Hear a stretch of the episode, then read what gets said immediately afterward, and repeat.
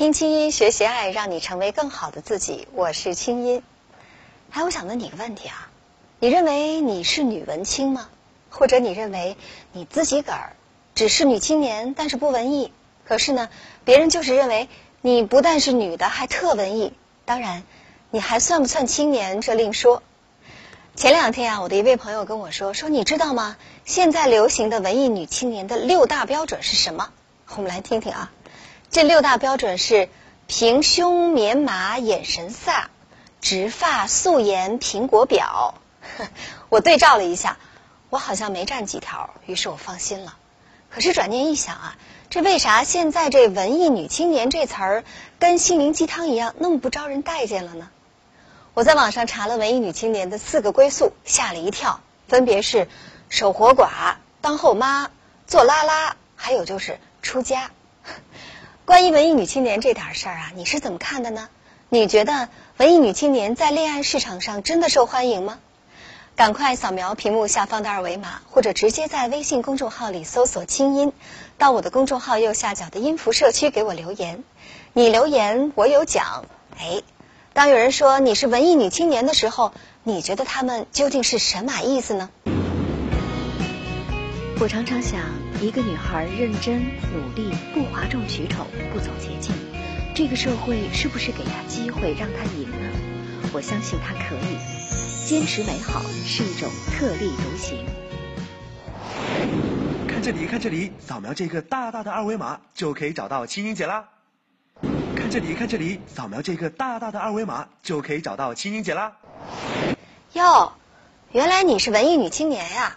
还有这话。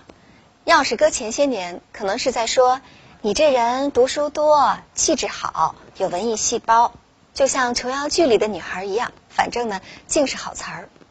可是这要搁现在啊，如果人家跟你说哟，文艺女青年啊，你就得琢磨琢磨，这是夸我呢还是骂我呢？然后在心里小声嘀咕说：“你少来，你才是文艺女青年呢，你们全家都是文艺女青年。”那为什么文艺女青年从以前人见人爱、花见花开，到现在谁都不待见呢？最近啊，有一位叫苏美的资深文艺女青年出版了一本书，名叫《文艺女青年这种病，生个孩子就好了》。她在这书里啊，其实对文艺女青年没有任何意见。不过我得说，这标题起的真是够真实，够有卖点。社会上不就是这么看待文艺女青年的吗？哦，你文艺，那你有病得治，怎么治呀？嫁人呢，生个孩子啊，一生孩子一柴米油盐，你的文艺病啊自然就好了。几年前呢，我记得我还看过一篇文章，叫《文艺女青年孔乙己》，模仿鲁迅那篇文章的句式，把文艺女青年给损的呀，特别不像样。这结尾呢，还让女文青死于性生活混乱，唉，真是。对文艺女青年的那种侮辱，让一票女青年不管文不文艺，都看着特别窝火，特别来气。我还看过一个文艺女青年的榜单，人们评选出了从近代到现代文艺女青年的代表。远的呢，像张爱玲、林徽因；近的像胡因梦、王菲、徐静蕾、刘若英、汤唯、柴静。听听这些名字啊，我真心觉得文艺女青年没啥不好。要是女青年都文艺到他们这种段位，心里的小文艺都转化成了财富和影响力，带你文艺带你飞，请叫我艺术人生。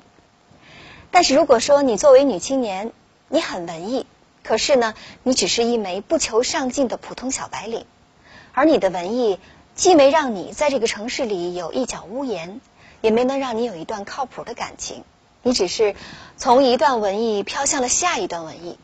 除了每天上上豆瓣儿、知乎，在朋友圈里转发个心灵鸡汤，刷刷存在感，老大不小了，你的文艺似乎也看不出有什么变现的可能。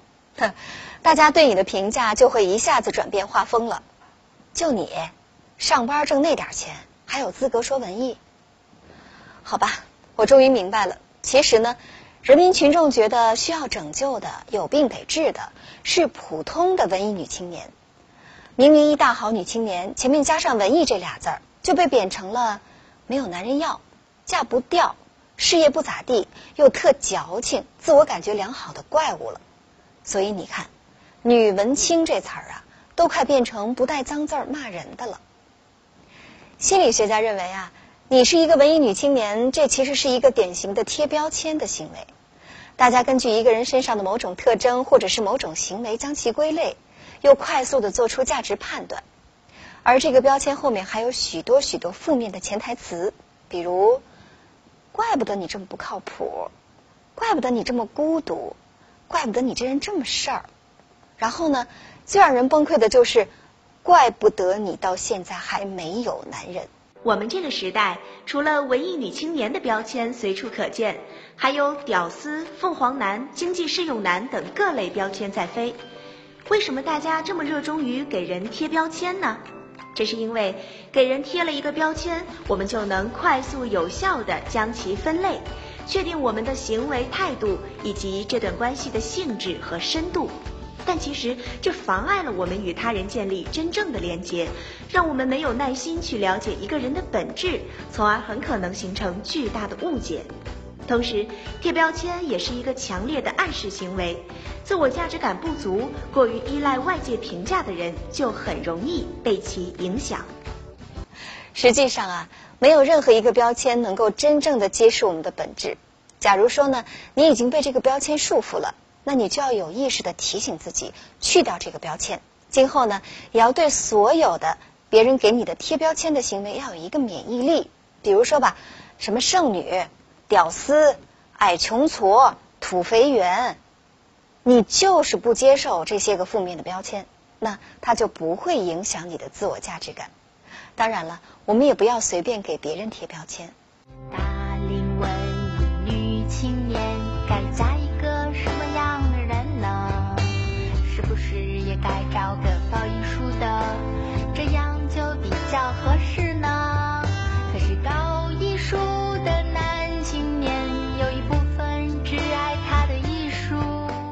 这首歌里的这个三十一岁的王小姐，就是现实生活当中相当数量的文艺女青年的写照。像其中什么，大家总围着你问，你什么时候嫁呢？什么时候嫁呢？你的归宿在哪里呀？在哪里？你看啊。这个世界，我不客气的说，就是有人吃饱没吃饱都爱瞎操别人闲心。我结没结婚关你什么事儿啊？我这结婚没结好，你赔吗？我觉得啊，这是那种特主流的成功学的观念给应用到了那些独立自强的女孩们的身上。貌似所有用来衡量女人活得是不是够精彩的标准，只有一个，就是你嫁出去了没。生活是多元的，幸福也是多元的。时代也变得越来越多元，我们所有的体验都是特别宝贵的，而幸福呢，也应该是我们自己定义的。你当白领拿薪水很幸福，我也可以去郊区包几亩地种樱桃做果农，我也很幸福。我相信，当这个世界足够好了，就不会有太多的人用这种幸福否定人家的另一种幸福了。文艺是我们青春期时期的一个特别好的出口。中国式学校，中国式父母，很多时候都在合谋对孩子们进行强有力的控制。与此同时，青春期又会面对很多关于成长的混乱、压力、冲突等等。突出重围的各种方式中，文艺恰恰是一种非常好的方式。它能够帮助我们确立自我价值，找到自己的位置，形成坚定的自我意识。文艺不仅在我们的青春期是一个很好的出口，更是在我们的整个人生中的一个特别好的出口。这也许啊，一说到文艺女青年，我们就会联想到这样一些形象：棉麻长裙加长发，单反加旅行，书籍加电影，女士烟加摇滚，西藏巴黎加印度。红酒、啤酒加咖啡，当然了，还有爱情和性，这些呢，让人看起来实在是有点仙儿，不接地气。可是我也要说，其实啊，对于我们人类来说，正是心里有这么些不太现实的东西，才让我们找到了逃离高压的出口。资深文艺男青年冯唐大叔给出了文艺女青年六个锦囊妙招，我们也来学学看。第一，小宇宙要强大。这世界观呀，没有对错，但是有差异；人生观没有好坏，但是有强大和弱小。没有被说服，坚持到最后，世界和人生就是你的。第二呢，就是要经济独立，你要有足够的钱给自己买花戴，买今年新上市的长裙穿。对这一点啊，我要格外的说说。我经常说，这什么叫梦想照进现实啊？我的理论是，梦想照进现实，就是先把梦想变成现金，再用现金实现梦想。所以呢，假如你想活得够文艺，去趟巴黎，这总得花钱吧？而且，如果你够文艺，你是不会去依靠男人的，你就是要自己挣钱买花戴。第三呢，就是身体要健康。那在这儿呢，身体健康我就不再啰嗦了，你懂的。第四就是要有一个半专业的爱好，哪怕你是什么学占星啊、最新工艺啊，甚至是热爱植物大战僵尸啊，你都要学什么像什么。有一种可以出去装，又能让你关起门来找到乐子的事儿。第五呢，就是要有几个铁磁的闺蜜，类似的小宇宙在一起，一加一远远大于二，共同抵御生命当中的那种妖风邪气。第六呢，就是远离老男人。如果你还想出嫁，远离饭局上那些老男人，这个呢我也得多说两句。姑娘，不要幻想着自己去拯救一颗风雨飘摇的破碎的男人心，他不是你生的，他的心如果真碎过，那也不是你打碎的。你这边厢帮他修补着他的水晶玻璃心，为他曾经的没能实现的浪子心声买单；那边厢呢，人家回家围着老婆孩子过着柴米油盐，节假日心甘情愿拥堵在出游的高速路上。你觉得你值吗？重要的不是结婚，是有爱的能力；重要的不是跟别人比，是做好你自己。我是主播，我是心理治疗师，我是清音。那姑娘，最后我要说，假如活得这么文艺是你自己选的，你喜欢一种内心的生活，那就不要去在意这个世界对你有多苛刻。或许会有无数人说你是文艺女青年呀，哎呦呦呦，酸的受不了，你真有病。不用管他，只要你遵从自己的内心。当然，总有一天我们都不再是女青年，我们会跟各种人生的挑战都打上照面儿可能会越来越糙，越来越成熟，越来越世故。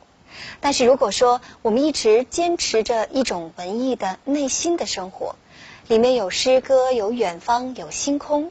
我们就能够在任何时候都有一个自信和自我，不会被张三李四几句话就动摇。即便今天掉飞机，明天沉大船，你依然有这个世界可以变得更好的相信和勇气。那那些讽刺你文艺的人啊，其实说到底是他们先放弃了，放弃了什么呢？他们放弃了过一种有自觉的生活，因为过得文艺，你要坚持自己，要坚持梦想。要坚持跟书籍、跟电影的对话，要坚持让自己的心一直醒着，这其实啊挺不容易的。希望这世界和文艺的你能够彼此温柔相待。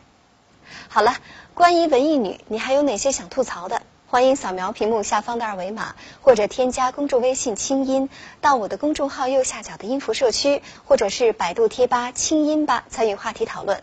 你留言，我有奖。我是清音，祝你好心情，我们下次聊。你的前任里有极品吗？遇到极品前任怎么破？记得收看下期听清音，清音姐教你如何对付你的极品前任。想跟清音姐说说你的心事，就可以现在打开手机的微信，点击右上角加号。在查找公众号中输入“清音”，记得是青草的青，没有三点水，音乐的音，添加就可以了。